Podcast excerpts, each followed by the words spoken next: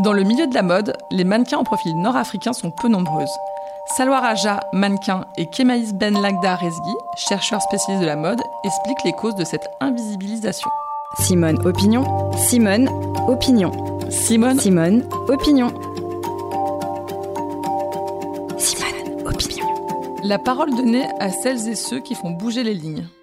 Aujourd'hui, quand tu n'es pas représenté dans la mode, tu ne te trouves pas beau. Ça me donne les larmes aux yeux parce que j'ai reçu des messages de filles, des, des jeunes filles, c'est horrible, pardon. Je me sens pas belle, genre euh, j'ai pris des rendez-vous chez des chirurgiens, elle a 15 ans, la gamine, euh, j'ai envie de changer mon nez. La réaction de- de Salwa, là, elle est assez éloquente de- du pouvoir de la représentation. Les mannequins arabes sont invisibilisés dans la mode aujourd'hui, c'est un fait.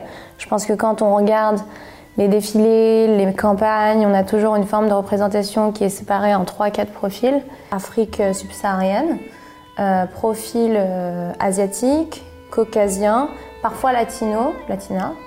Euh, et on te faisait un peu fitter dans un des profils, où est-ce que tu. Mais parfois aussi, tu avais la recherche de femmes maghrébines, mais souvent, c'était pour te faire porter le voile. Tu vas représenter la communauté arabe, mais tu ne peux pas la représenter sans le voile.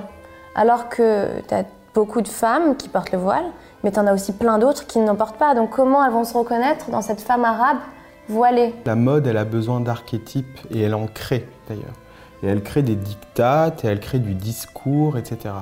Donc on a d'un côté la femme voilée, donc la femme soumise, et le fantasme complètement opposé de ce qu'on appelle la beurette chicha, en gros, donc cette femme outrancière euh, qui se maquille, qui est très vulgaire, etc. Il n'y a aucun spectre, c'est-à-dire qu'il n'y a rien entre les deux. Aucune nuance. A- C'est comme si on disait au final, bah, la femme française, ce n'est que la femme chic ou euh, la cagole. On se rend bien compte aujourd'hui que dans les industries culturelles, en règle générale, sur les médias mainstream, il y a très peu de représentation. Au 19e siècle, à un moment d'expansion coloniale, on va voir que la mode occidentale va énormément s'orientaliser. Et l'Orient est pensé uniquement que comme quelque chose de décoratif. Encore aujourd'hui, c'est hyper prégnant. C'est marrant, il y a certains euh, défilés, il n'y a pas longtemps, qui ont mis en musique de fond de leur défilé des musiques arabes, égyptiennes, etc., sans pour autant avoir une réelle présence arabe dans leur défilé. Bah, Parce que c'est joli, parce que c'est exotique. C'est comme toutes les personnes qui disent Habibi. Dans les pays, arabes, parfois, on s'enfonce nous-mêmes.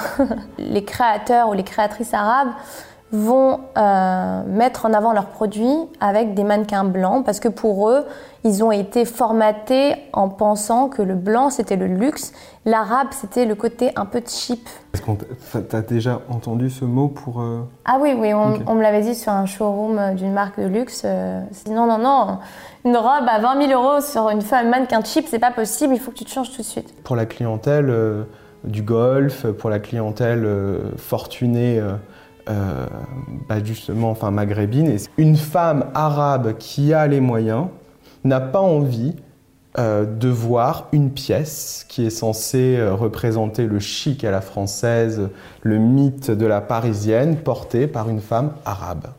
Alors je pense que la problématique aussi, c'est que, étant donné qu'on n'a pas l'habitude de voir une femme arabe porter du luxe dans une campagne occidentale, la femme arabe, forcément, ne peut pas voir la femme arabe le porter.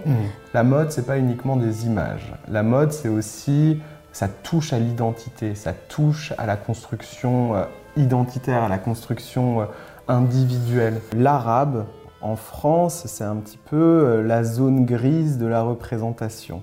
L'arabe, dans, dans- dans- dans un contexte colonial, c'était un indigène de l'Empire, c'était des personnes acivilisées, beaucoup sexualisées, criminalisées aussi dans un certain sens. On n'a pas vu comme pour, pour la communauté euh, noire des militants qui se sont saisis de cette question et qui l'ont portée euh, euh, pour le plus grand nombre en fait. Je pense qu'il y a vraiment des marques qui, sont, qui ont vraiment envie de mettre l'inclusivité parce que soit ils sont eux-mêmes une minorité ou soit c'est quelque chose qui les touche personnellement parce que oui, il y a des gens bons dans la mode. Si la mode comprend qu'elle a un rôle social aussi dans ses campagnes, que l'inclusivité sert à bien plus que vendre et que le client arabe se dit ok, je vais essayer de consommer intelligemment en me disant ok, cette marque a conscience de mon existence donc je vais consommer chez eux, bah, à ce moment-là ça va faire une fusion Et là, on va pouvoir avancer.